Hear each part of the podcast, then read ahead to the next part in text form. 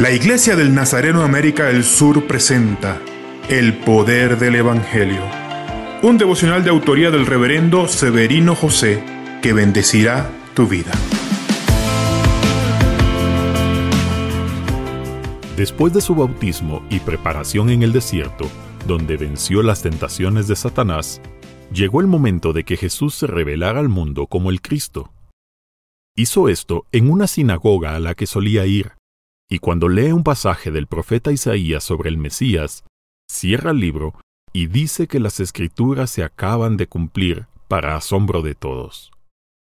Han pasado más de dos mil años y Jesús continúa revelándose como el único Dios enviado para salvarnos, ya sea a través del Evangelio o de los testimonios de los cristianos.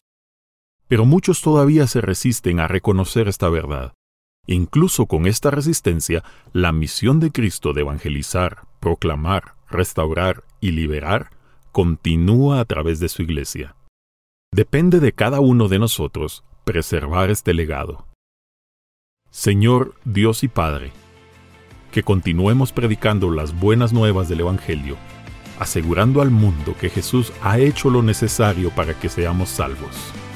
Que continuemos su legado de predicar un Evangelio que salva, restaura y libera a todo tipo de personas sin prejuicios. Amén.